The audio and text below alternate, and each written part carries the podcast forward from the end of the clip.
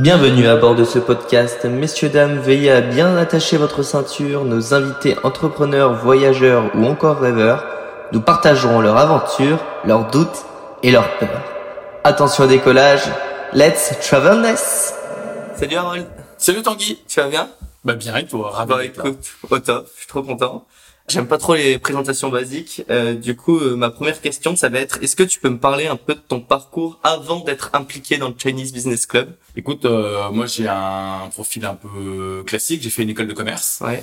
et puis après j'étais salarié et puis en 2010 je me suis dit euh, pourquoi euh, travailler pour les autres, pourquoi apporter euh, mes contacts et mon carnet d'adresse euh, pour quelqu'un d'autre alors que je pourrais euh, l'utiliser pour moi? Et donc en 2010 j'ai eu le réflexe de faire une rupture conventionnelle avec mon ancien employeur. Je te cache pas qu'à ce moment-là c'était un peu le le, le saut dans le vide Ouais. parce que euh, il y a 13 ans, l'entrepreneuriat était beaucoup moins à la mode qu'aujourd'hui et donc euh, du jour au lendemain, euh, t'es tout seul pour tout faire, t'apprends plein de mots inconnus, euh, RSI, RSA, euh, CIPAV, euh, URSAF, numéro de SIRET, SIRET, SIREN, etc. Donc euh, évidemment tous ces mots-là sont très connus des entrepreneurs aujourd'hui, mais c'est vrai qu'avant il y avait personne pour te l'expliquer. Moi, le, le premier client qui m'a demandé de lui envoyer une facture, je me suis Ouais. dit ok super, mais comment on fait une facture? Qu'est-ce que je dois faire apparaître sur ma facture, etc.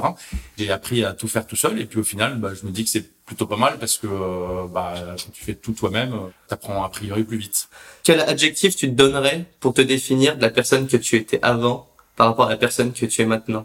Bah, moi, j'ai toujours été euh, joyeux, euh, optimiste, et puis euh, je pense qu'aujourd'hui, je suis beaucoup plus ambitieux aujourd'hui que je ne l'étais euh, plus jeune. Ouais, forcément, vu que ça s'est développé au fur et à mesure. Ouais, en fait, je suis devenu entrepreneur, Ouais. mais euh, avant, j'étais ravi. Tu vois, quand t'es salarié, euh, t'es en mini vacances du vendredi soir au lundi matin, euh, t'as ton Mm. salaire qui, quoi que tu fasses, euh, tombe à la fin de chaque mois.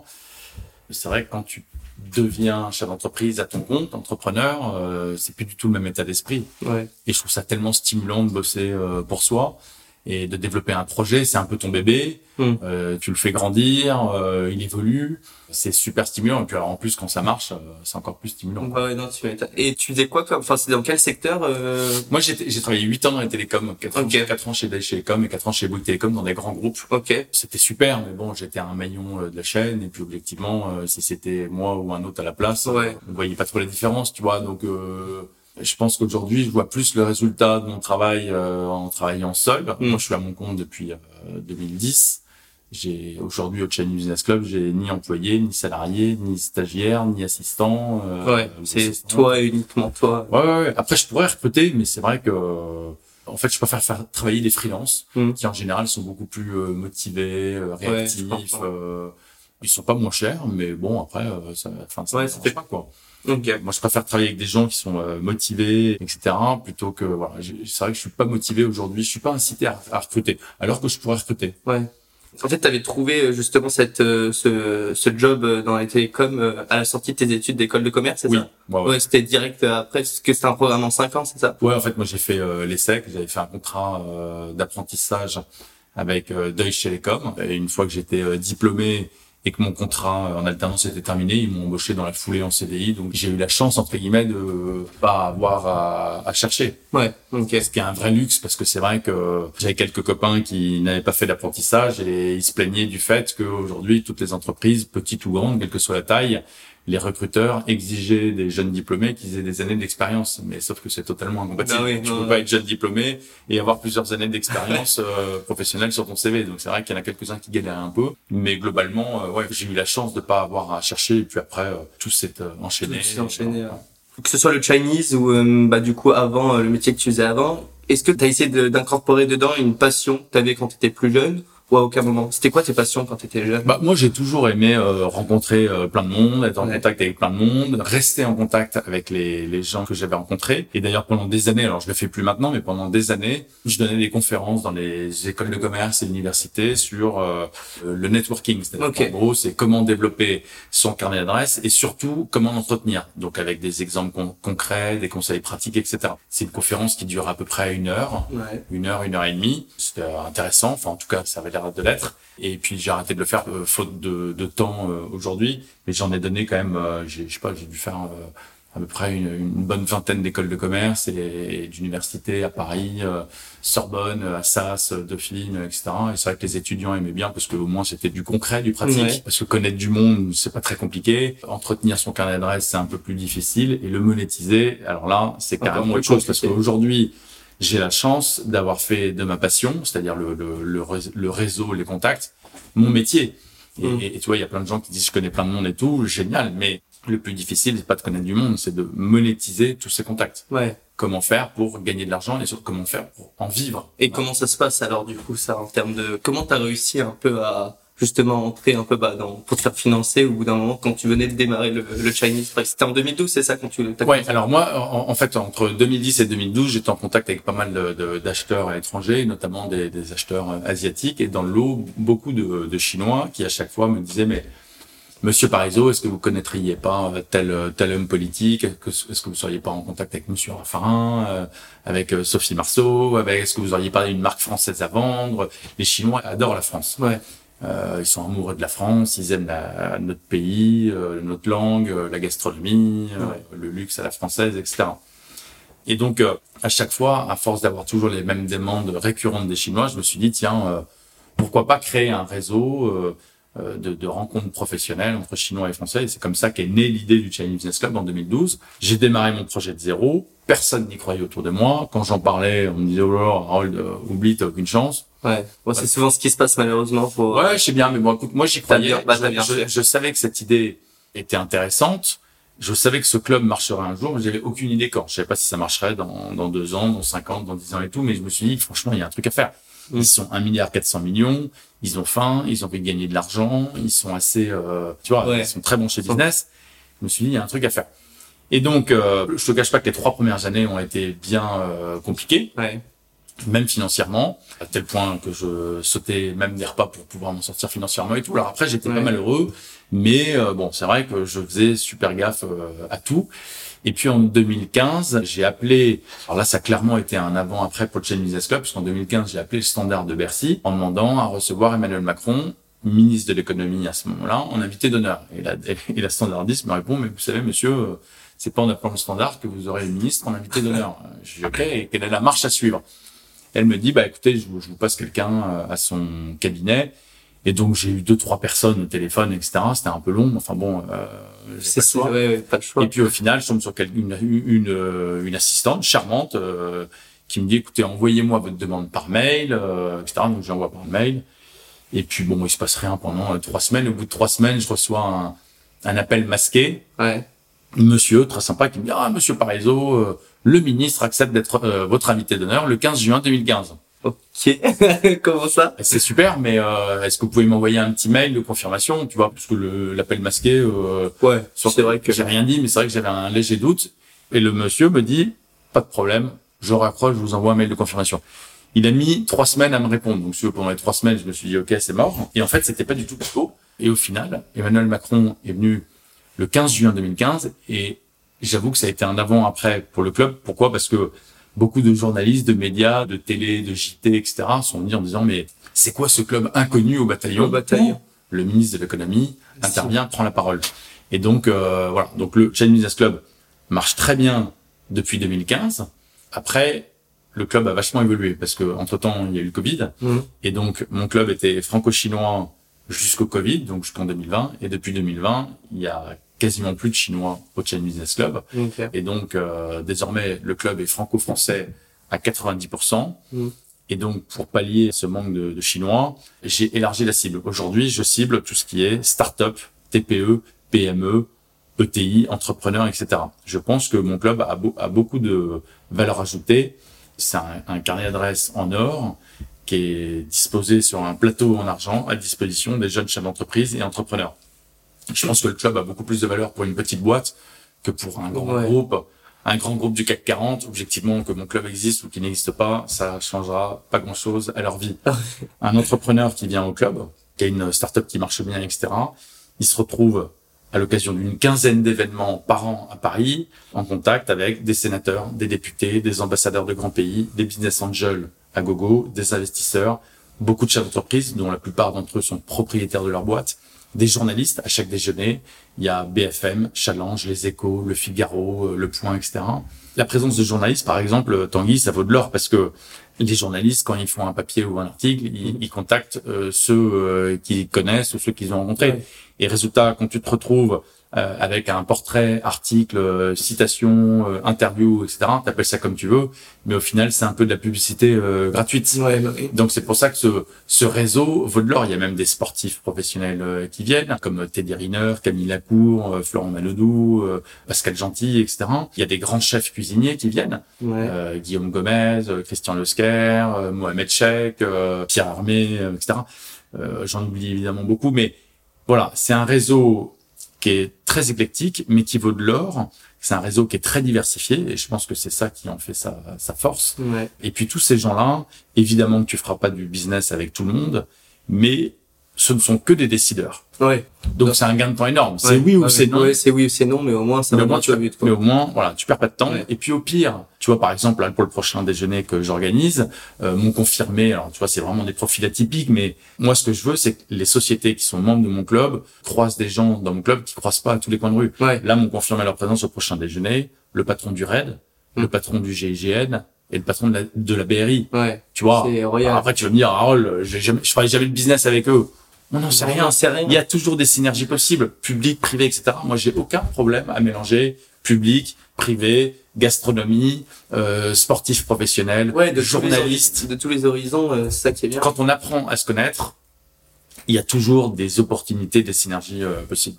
Et comment tu trouves tes invités, en règle générale, même depuis la création, que ce soit jusqu'à maintenant, enfin, hormis du coup Emmanuel Macron, mais comment tu trouves euh, tous ces invités, comment tu les contactes, par quels moyens tu passes de communication?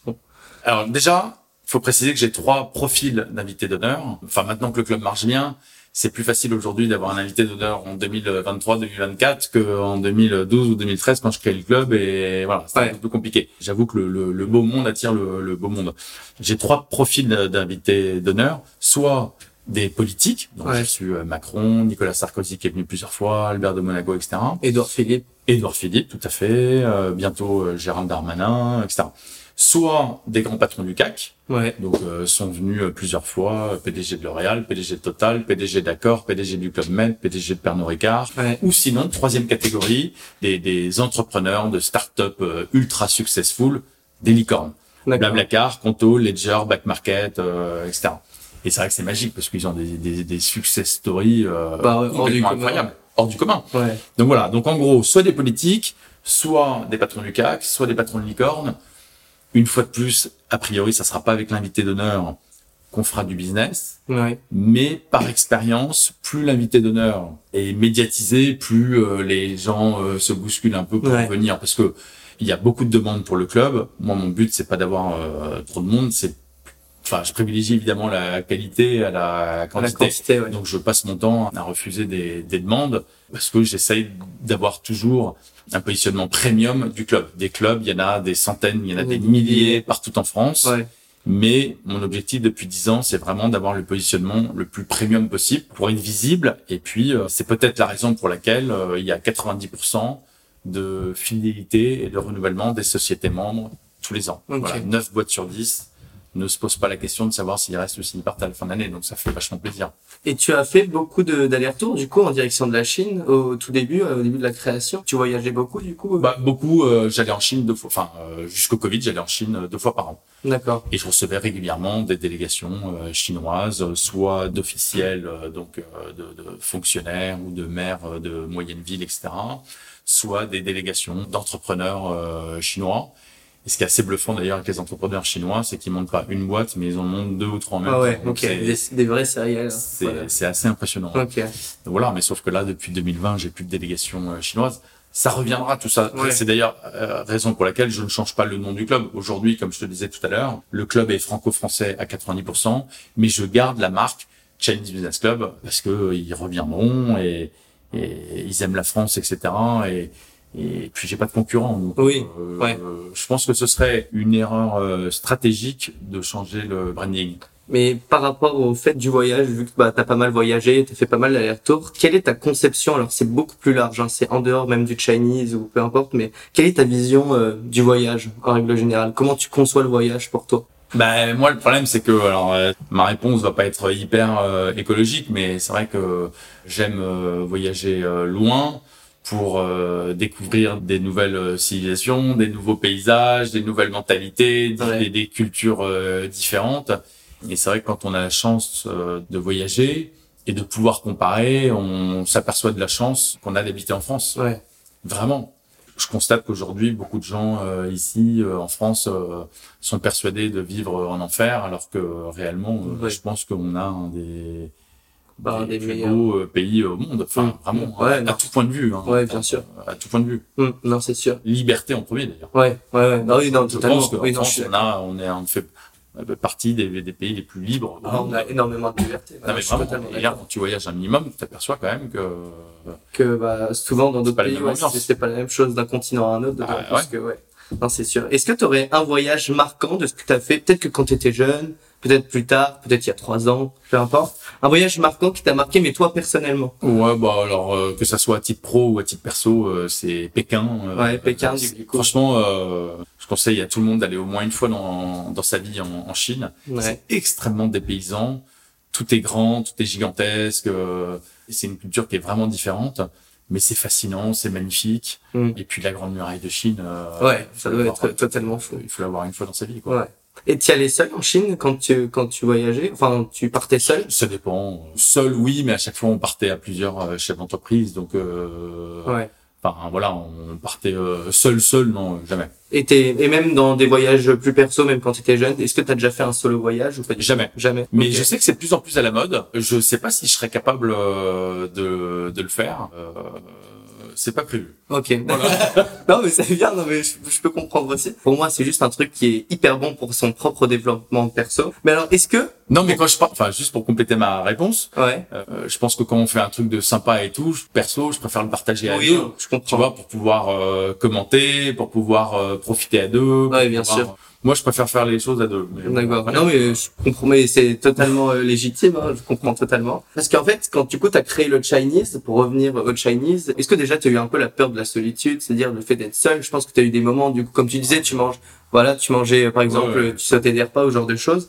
Est-ce que tu peux euh, essayer de me faire un peu une analyse de comment tu te ressentais par rapport, bah, quand tu étais seul ou que tu mangeais seul, un peu qu'est-ce qui se passait dans ta tête dans ces moments-là? Alors, objectivement, c'est pas des c'est pas des souvenirs euh, douloureux. Ouais, bien sûr. C'était euh, c'était galère, mais j'étais pas euh, malheureux. Hein, ouais. voilà.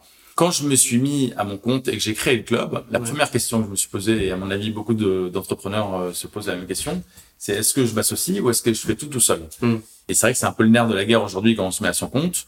C'est est-ce qu'on fait tout tout seul, mais dans ce cas-là, il va y avoir une surcharge de travail, on va se retrouver seul, donc on peut pas confronter les idées, euh, etc. Ou sinon on s'associe. Le problème c'est quand on s'associe, qu'est-ce qu'on fait? Est-ce qu'on se met à 50-50, ce qui à mon avis est une grossière erreur Est-ce qu'on se met à 49-51 Mais alors si oui, qui a 49, qui a 51 le problème, c'est que si on se met à deux associés, qu'il y en a un qui bosse plus que l'autre, euh, comment on fait? Enfin, deux associés, c'est un peu comme un couple. Hein. Alors, ouais. c'est super. Et puis le problème, c'est que le jour où ça va un peu moins bien. Le jour où on regarde plus dans la même direction, euh, bah, quid, euh, qu'est-ce qu'on fait? Hmm. euh, Donc à titre perso, bah, on se sépare. À titre professionnel, c'est pas aussi simple que ça. Il y a de l'administratif, il y a des papiers, il faut qu'on se mette d'accord sur la valorisation. Si jamais il y en a un qui rachète les parts de l'autre. Ouais. Et moi, j'ai eu autour de moi quelques exemples euh, qui ont été compliqués à gérer. ça, ça, ça c'est infernal. Enfin, ouais. Euh, c'est infernal. Ça prend beaucoup de temps aussi. Bah, ça prend du temps, c'est du stress. Euh, enfin, tu vois, c'est anxiogène. à côté, pendant ce temps, bah, tu bosses pas. Enfin, donc j'ai pris, mon cher Tanguy, la décision finalement de créer le club tout seul, ouais. de trouver une marque et j'ai pensé au Chinese, comme ça on sait de quel pays il s'agissait. Business. Euh, ouais, voilà, c'est pour le réseau, etc. Business first. Et club, bah, voilà, c'est pas une association à but non lucratif. Donc euh, voilà, la marque était ni déposée ni protégée, donc j'ai protégé à l'INPI, j'ai euh, mhm. euh, déposé, j'ai acheté tous les noms de domaine sur internet, etc. Et puis, et puis voilà, mais de toute façon tout ça et amené à évoluer, etc. Tu vois, euh, mm. aujourd'hui ça, ça, s'appelle Chinese Business Club alors qu'il n'y a plus de Chinois dans mon club. Et que, comme je te disais tout à l'heure, le club est franco-français à 90%. Et voilà. Et une fois de plus, je change pas la marque parce que je me dis que les Chinois reviendront dans deux ans, dans quatre ans, dans six ans, dans dix ans, peu importe. Mais j'ai pas de concurrent et toutes les sociétés membres dans mon club savent que bah, pour l'instant il n'y a pas de chinois liés à l'actualité, euh, liés au contexte géopolitique entre autres. Ok, ouais, non, je comprends. Et est-ce que, euh, par contre, t'es dans, bah, tu, tu me parlais des invités, etc. Et je me doute que maintenant, tu sais que quand un réseau comme ça est développé, bah, il y a certaines personnes qui veulent peut-être s'y inviter dans ce club-là, ou voilà. Je pense qu'il y en a des centaines. Non, euh, pas des centaines, mais de temps en temps, ouais, j'ai, ouais. des, personnalités qui m'envoient des messages en me disant, bah, Monsieur Parizeau, je suis votre invité d'honneur dans votre club quand vous voulez. Bon, ouais. euh, le problème, c'est que ça m'intéresse pas toujours. Euh, voilà, mais c'est gentil de proposer. Ouais, mais justement, j'allais arriver au fait que comment tu gères ta peur de dire non? Parce que ça, c'est une vraie peur. Beaucoup de personnes n'osent pas dire non, que ce soit pour n'importe quelle situation. Ouais, bien sûr. Bah, en fait, je vais te dire très sincèrement, moi, j'ai pas peur de dire non. J'ai peur de la réaction de la personne à qui je dis non. Ouais. Tu vois ce que je veux dire C'est pas pareil. Moi, dire non, j'ai pas de problème à dire non. Le problème, c'est qu'il y en a quand tu leur dis non, s'ils comprennent, pas de souci. Mais le problème, c'est qu'il y en a, ils, comprennent pas. Ils comprennent pas. Ouais. Ils te disent non. Ah bon Pourquoi? Ouais. Comment ça? Bon, bah, Donc, tu vois, de temps en temps. Euh, la question, c'est peut-être qu'il vaut mieux pas répondre plutôt que de répondre. Ouais, c'est ça, exactement. Parce que sinon, si c'est pour rentrer dans des explications, tu t'en sors pas. Sans finir. Enfin, ouais, puis, puis, le problème, c'est que tu t'expliques et puis après tu vexes la personne. Ouais. Peut-être que la solution pour ne pas dire non et pour pas vexer ton interlocuteur, c'est de pas répondre. Ouais. Je sais pas, il ouais, y a pas de solution, mais. Bah, c'est sûr qu'arriver à un point comme ça, oui, je pense qu'il y a pas 15 000 solutions. Mais alors, du coup, quel est, euh, je pose cette question à tous mes invités, vu que ça, bah, c'est un peu, tu vois, le, le point central de ce podcast. Quelle est ta plus grande peur? C'est extrêmement large, mais quelle est ta, la peur, que ce soit la peur de l'inconnu, la peur de l'incertitude, ce genre de... La quelle peur est de la mort. La peur de la mort, voilà. Bah ouais, alors j'espère okay. que j'ai encore du temps devant moi, Ouais. euh, ça, comme c'est encore a priori loin, bah euh, je je je- j'y pense pas trop, mais ouais, bah c'est c'est bah évidemment oui. Hmm. Mais oui, mais alors pourquoi Moi, je pense que je suis pas tout seul. Non, bah, bien évidemment. De toute façon, il y a énormément de peurs qui sont intrinsèquement liées avec la peur de la mort. Mais comment, du coup, tu l'analyserais? Est-ce que si tu devais mourir dans une semaine, est-ce que tu aurais des regrets? On a tous des regrets, je suis d'accord. Mais par rapport, par exemple, au Chinese Business Club, où irait le Chinese? Comment tu verrais la vision par rapport au Bah, Chinese? Je vais te dire, donc je sais pas si je vais répondre à la question, mais j'ai la chance d'avoir créé quelque chose, en l'occurrence le Chinese Business Club, qui le jour où je serai plus là, franchement, continuera d'exister. J'en suis convaincu. Et ça, j'avoue que c'est une petite euh, fierté parce que j'ai créé quelque chose qui perdurera au-delà de, de moi. Ouais. Parce que le, le plus dur est fait. Je veux dire, Ouais. Le plus dur, c'était de le créer, de le faire grossir, de le développer. Et aujourd'hui, la machine, elle tourne. En plus, Ouais. c'est du récurrent annuel. Mm. A plus d'une centaine de boîtes euh, qui renouvellent tous les ans. Donc, c'est, il y a une pérennité qui est en place. Ouais. Donc, moi, mon successeur, ma successeuse, Mm. euh, je lui explique euh, le club, euh, je te dire, en, en trois mois, euh, Ouais. il sait faire et il prend la relève et Puis c'est bon. après j'ai pas intention de vendre, mais tu vois ce que je veux dire. Moi, j'espère pouvoir travailler le plus tard possible. euh, Parce que tu aimes ce que tu fais. et- ah, c'est pas que j'aime ce que je fais, c'est que j'adore ce que je fais. Ouais. Je suis passionné par ce que je fais. Une fois de plus, quand tu bosses sur un truc qui marche, bah, t'es encore plus stimulé. Et puis, j'espère pouvoir travailler euh, le plus tard possible parce que je suis convaincu que euh, quand on arrête de bosser, euh, le, le cerveau se ramollit. Enfin, franchement, Ouais. euh, enfin moi, c'est mon point de vue. Ouais, non. Mais quand j'entends des gens qui veulent euh, partir à la retraite le plus tôt possible, bah, ça prouve qu'a priori, ils aiment pas trop ce qu'ils font. Mhm. Et puis euh, le problème, c'est qu'après, je suis pas sûr que ça soit une solution parce que je pense que quand t'es à la retraite, tu vieillis euh, beaucoup plus rapidement et tu tu tu meurs plus rapidement. Enfin, Ouais. peut-être, hein, c'est mon analyse. Non, je Je suis comprends. pas médecin, hein, mais enfin bon, en tout cas, tout ça pour dire que moi, j'adore ce que je fais et, et j'espère pouvoir le faire le plus longtemps possible, euh, jusqu'à 80 ans, jusqu'à 85 ans, pourquoi pas. Après, sauf si vraiment physiquement, je- Oui, voilà, ça ça suit pas. moins mais, bien, euh, bien sûr. Mais tant que je pourrais, je Tu j'avance. Et il y a plein de trucs avec, à faire avec le club. En permanence, il faut innover, il faut trouver des nouvelles idées pour pas que les sociétés membres se lassent. Mhm. Parce que sinon, tu peux très bien être membre pendant 3 ans, 4 ans et après te dire, bon, c'est bon, euh, j'ai fait le tour. euh, surtout pas ça. Donc tu en fais permanence, il faut euh, les, de nouveaux lieux, de des nouveaux lieux, des, des, des, des, des choses un peu atypiques. Moi, ce que je veux, c'est quand les membres arrivent à un événement, ils aient euh, l'effet waouh. Ouais, d'accord. Waouh, il y a ça. Waouh, euh, tu vois, sur un des dernier déjeuner, euh, tous les membres euh, au cocktail étaient servis. euh, euh, il y avait des, des coupes de champagne servies par des robots. D'accord. Ah ouais. T'arrives. Hyper de les re- ouais, ouais, Euh, je veux que les, les gens aient l'effet waouh. Alors sur les lieux, c'est un peu plus compliqué parce qu'il n'y a pas énormément de lieux. Moi, je me balade entre le Four Seasons avenue Georges V, l'Intercontinental Opéra, le Westin Place Vendôme, l'hôtel du collectionneur rue de Courcelles, etc. Bon, c'est des- ce sont des lieux assez centraux dans Paris, ouais. mais je veux surtout que les membres aient l'effet euh, waouh avec euh, les gens qui sont dans la salle. Ouais. En disant, tiens, il y a un tel, oh, puis il y a un tel, ah, ouais, et puis il y a également un tel. Enfin, tu vois, Ouais. waouh. Ouais, je comprends. Là, par exemple, euh, un de mes projets que je vous annonce euh, en avant-première, C'est trop bien. euh, mon objectif du moment, c'est d'avoir en invité d'honneur, c'est un peu atypique, hein, je te préviens Ouais. tout de suite, mais mon, mon, mon objectif là pour 2024, c'est d'avoir en invité d'honneur les inconnus, les trois inconnus. Oh, génial. Pascal Légitimus, Didier Bourbon euh, et euh, Bernard Campan. Ouais, c'est ça, ok. Et donc, tu vois, avoir les trois inconnus sur scène et tout, surtout que euh, j'ai ouï dire qu'il y avait un projet de film pour 2024 et tout, le timing sera génial. Ouais. Tu Et euh, évidemment que c'est atypique. Euh, Pascal Légitimus c'était venu d'ailleurs euh, à un petit. un- il vient souvent. euh, Il vient souvent. il Ouais, vient souvent, mais seul. Il vient ouais pas seul, avec, mais il euh, vient pas avec. Il n'y a qu'un seul inconnu. Mais ouais. ouais, euh, ce qui me ferait évidemment hyper plaisir, c'est de réussir à avoir les trois et de les faire monter euh, sur scène. Bien sûr, on a eu euh, des très grands monsieur en invité d'honneur euh, au club. Il y a longtemps, on a eu euh, Jean d'Ormesson Hum, très bien. en invité d'honneur euh, du club. Mais alors du coup, de, tout, de tous ces grands invités, euh, bah, je me doute bien évidemment que tu, tu discutes avec eux. Quel est un peu euh, ce que tu retiens d'eux? Enfin, en règle générale, est-ce qu'ils t'inspirent? Comment tu Évidemment. je, je- Moi, j'ai toujours été attiré par des gens qui réussissent, euh, qui gagnent de l'argent, qui ont des belles success stories, etc. Au contraire, moi, je suis attiré par beaucoup de monde. Moi, tous ceux qui sont meilleurs que moi, je, ça me Ça te... Bah, évidemment. Ouais, non, bien sûr. Et est-ce que tu pourrais me dire trois personnes qui t'ont inspiré, que ce soit quand tu étais plus jeune ou même maintenant, trois personnes qui Ah bah, le premier, euh, Jean d'Ormesson. Ouais. Essaye de dire pourquoi à chaque fois. Euh, on s'est rencontrés complètement euh, par hasard et quand je lui ai proposé d'être l'invité d'honneur, il m'avait jamais vu de sa vie et il m'a tout de suite dit oui, tu vois, et Ouais. il m'a fait confiance et franchement, euh, bah c'est plutôt sympa parce que Ouais, je pense que j'étais pas le premier à lui demander quelque chose. Mm. C'est un, franchement, c'est un beau souvenir. Et puis en autre personnalité euh, que j'apprécie particulièrement, il y a Henri Giscard d'Estaing que j'aime beaucoup, PDG du club Med, Ok. très grand monsieur. Ok, génial. Euh, franchement, euh, super euh, réussite euh, professionnelle. euh, le club Med euh, cartonne et je pense qu'il y est pour beaucoup. Qui d'autre? Bah Nicolas Sarkozy. Qui, Ouais. alors après, on partage ou pas ses idées. le sujet n'est pas là. Le, le club est apolitique. mais super personnage. Ouais. Vraiment. Alors là, il est déjà venu deux fois au club et, et je pense qu'il nous fera l'honneur de, de revenir. de revenir, ouais. au club.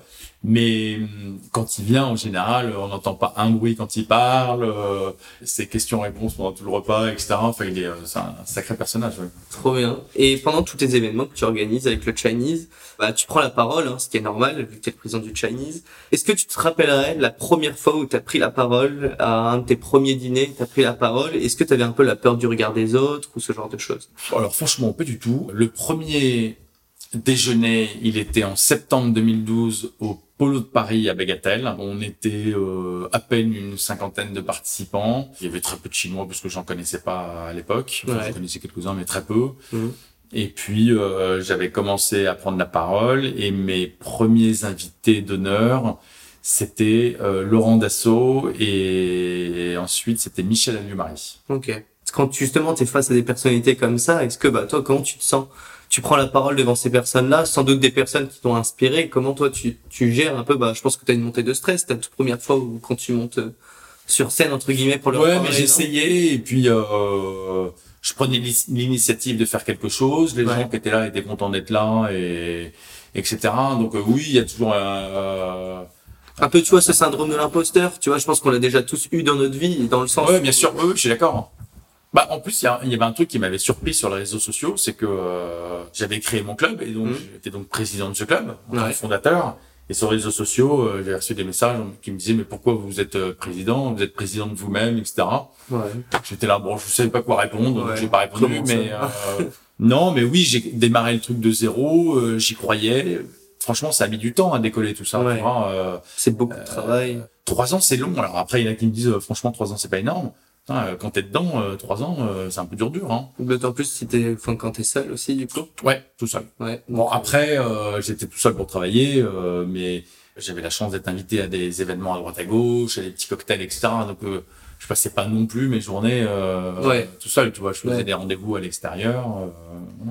Et t'as déjà pensé euh, à un moment plus ou moins dur, que ce soit dans- du côté personnel ou professionnel, par rapport au Chinese Business Club, à abandonner ou pas le projet? Bah, évidemment que tu te poses des questions Ouais. euh, quand c'est difficile. Tu te dis est-ce que je fonce pas droit dans le mur Euh, Est-ce qu'il est peut-être que si j'arrête maintenant, il est pas trop tard Euh, Moi, il y a une phrase que j'aime beaucoup. Alors, je sais pas du tout de qui elle est, Mhm. qui est euh, une phrase que j'aime beaucoup, soit à titre pro, soit à titre perso, euh, dans des moments euh, plus compliqués que d'autres. C'est quoi qu'il arrive, un jour ou l'autre, c'est du passé. Ok. J'aime bien cette phrase. Ouais, c'est vrai, très joli. Parce que euh, bah, c'est vrai que quand tu as un moment difficile, bah, tu t'aperçois que euh, un mois plus tard, trois mois plus tard, six mois plus tard, neuf mois plus tard, bah, euh, c'est du passé et tu as appris à surmonter euh, ce passage euh, difficile. Ouais. Et, c'est- et j'aime beaucoup cette phrase. Ouais, je comprends. C'est-à-dire que plus l'épreuve est, est proche, plus tu douilles, mais avec le temps, bah, euh, t'apprends à vivre avec. Et je pense, Ouais, j'aime beaucoup cette phrase. Et donc, je- que ça soit à titre personnel ou professionnel, elle est utilisable. Ouais, elle est utilisable très souvent, ouais. Voilà. Donc forcément, et après, mais dans, alors, du coup, dans ces périodes un peu de doute, est-ce que du coup, si tu avais pensé à un moment à abandonner, est-ce que par exemple, tu vas avoir des amis? Est-ce que Ah tu... bah oui, ça c'est sûr que quand euh, C'est t'es des top, euh, c'est toujours mieux euh, d'être à plusieurs que tout seul. Elle paraît question bête, mais des Non, fois, c'est non, hyper important. euh, Non, non. Bon, euh, c'est sûr que c'est tout. Je veux dire, euh, dans ce cas-là, c'est bien d'avoir une famille, c'est Mm. bien d'avoir euh, des amis, et puis euh, bah, quand ça va pas, il faut pas hésiter à aller les voir et changer les idées et, et sortir prendre un verre. Et après, moi, je suis plutôt de nature euh, optimiste dans la vie, donc. Ouais. euh, Donc. Peut-être que ça aide un peu à être euh, joyeux et, et un peu ambitieux, euh, etc. Ouais, non, je comprends trop bien. Et alors, dans, je pense qu'il y a des moments où tu organisé un cocktail ou Ouais. un repas et euh, voilà, plus ou moins la veille, euh, voilà, t'avais une émotion du style bah, de la tristesse euh, ou du dégoût, ou peu importe, ou de la colère.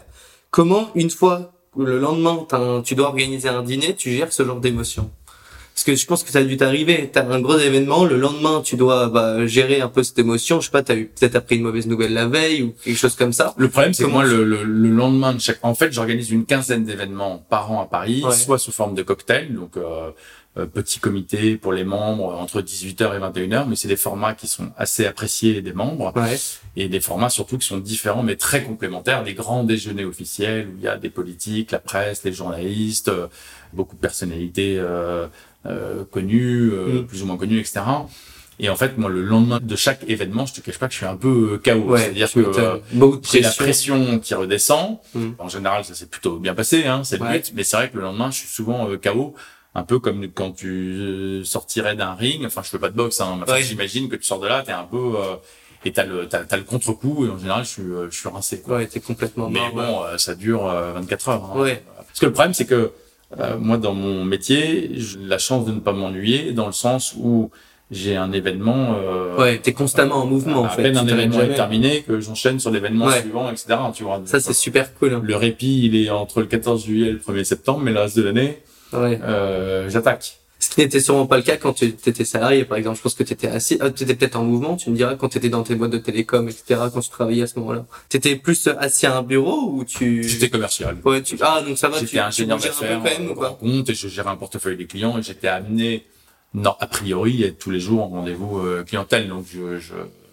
Bon, tant mieux, parce que j'avais un peu la bougeotte. Hein, Ouais. euh, non, mais c'est Ouais, vrai. non, mais c'est vrai, mais moi, je suis c'est je rigole, parce que je suis Ouais. comme toi. Moi, j'ai la bougeotte, je veux tout le temps. Ouais, mais surtout, bon, moi, passer euh, mes journées euh, de 9h à 19h derrière un bureau, euh, Je conçois, totalement. c'est dur dur tu vois Mm. donc euh, et puis c'est sympa de- de- de- d'aller voir des gens euh, dans leur bureau d'aller déjeuner à droite à gauche etc enfin euh, Mm. la vie quoi Tu vois, c'est moi, c'est une des choses que je priorise le plus maintenant, c'est d'aller à des événements parce qu'en fait, je trouve que, bah, tu vois, c'est bête, mais je suis encore en études et euh, en cours, bah, on est non-stop assis. C'est insupportable. Alors oui, il y a forcément Tous des les stages. Ouais, exactement. Il y a forcément des points positifs, bon, comme il y en a du coup, mais et en fait, t'es tout le temps assis toute la journée, il se passe pas grand-chose et donc au moins, Ouais, bah, le fait est- on d'aller est tous passé par là Tanguy hein, donc euh, c'était long c'était très long c'était très chiant mais bon euh, voilà c'est sûr que là-dessus il y a pas le choix mais au moins bah tu vois euh, le fait d'aller à des événements etc bah, ça fait toujours plaisir parce que bah, comme toi j'ai un peu la bougeotte tu vois c'était pas et surtout je trouve qu'il y a de plus en plus euh, d'événements euh, maintenant ouais. notamment liés à l'entrepreneuriat au monde des startups et tout. Enfin il y a clairement un, un- je sais pas si on peut appeler ça un, un- un phénomène de mode mais peux te dire que réellement moi quand j'ai monté ma boîte en 2010 euh, il y avait rien Ouais, Non, c'est pas qu'il y ou avait très rien, peu. enfin euh, très peu comparé aujourd'hui, ça c'est incontestable. ouais Mais tant mieux, enfin Oui. je pense que c'est une bonne évolution. Ouais, hein. non, c'est bah, c'est- sûr que c'est cool. Et puis même, ça aussi ouvre un peu le- l'esprit de bah, beaucoup de jeunes. Et je pense que c'est mieux. La vraie liberté, goûter à l'entrepreneuriat, c'est c'est d'adopter. Enfin, Ouais. moi, je serais incapable aujourd'hui de revenir. euh, Ouais, dans le, ouais, Non, mais tu vas. Ouais, Je, euh, voilà, travailler pour soi, c'est un vrai luxe. Alors Après, tu travailles beaucoup. Hein. Mm. Moi, je travaille très souvent euh, tard le soir sur mon ordinateur jusqu'à euh, minuit, une heure, deux heures du matin. Mm. Bah, en fait, on Ce week-end, par exemple, là, tu vois, pendant que tout le monde euh, sortait samedi soir, j'ai bossé sur mon ordinateur. Et dimanche soir, pendant que tout le monde regardait la télé, euh, Pareil. Euh, je bosse aussi, tu vois. Ouais. Non, mais après, je me plains pas. hein. Ah oui, non, mais c'est sûr, non, mais c'est un choix, ouais, c'est ce que je te disais. À côté de ça, très souvent, le vendredi après-midi, je suis un peu plus à la cool, tu vois. Enfin, c'est, Hmm. en fait, c'est du, je suis redécalé, quoi. D'accord, ouais. Bah, après, tu choisis tes horaires, c'est un peu toi le, le décideur de tout ça. Bon, en tout cas, merci beaucoup. Moi, ouais. c'est toi le boss. Merci, beaucoup, hein, c'est super Merci cool. toi. Et je vais te demander, pour finir Ah. ce bel épisode, de signer ma table. Toujours, euh, c'est un peu le truc. Bah, tiens, tu peux prendre un peu plus d'espace que à chaque Non, fois. mais t'inquiète pas, je fais une petite Ah. signature. hein. Ah, ah non, tu peux. euh, Allez. À fond. Nickel. Merci beaucoup. Et voilà. Au top. Merci beaucoup. Merci. L'épisode touche à sa fin, j'espère qu'il t'a plu et que t'as pu apprendre plein de choses. Nous, on se retrouve très bientôt dans un nouvel épisode avec un invité tout aussi incroyable. En attendant, je te laisse aller jeter un coup d'œil à ma newsletter dispo en commentaire, à travers laquelle je partage très souvent mes réflexions. Bye there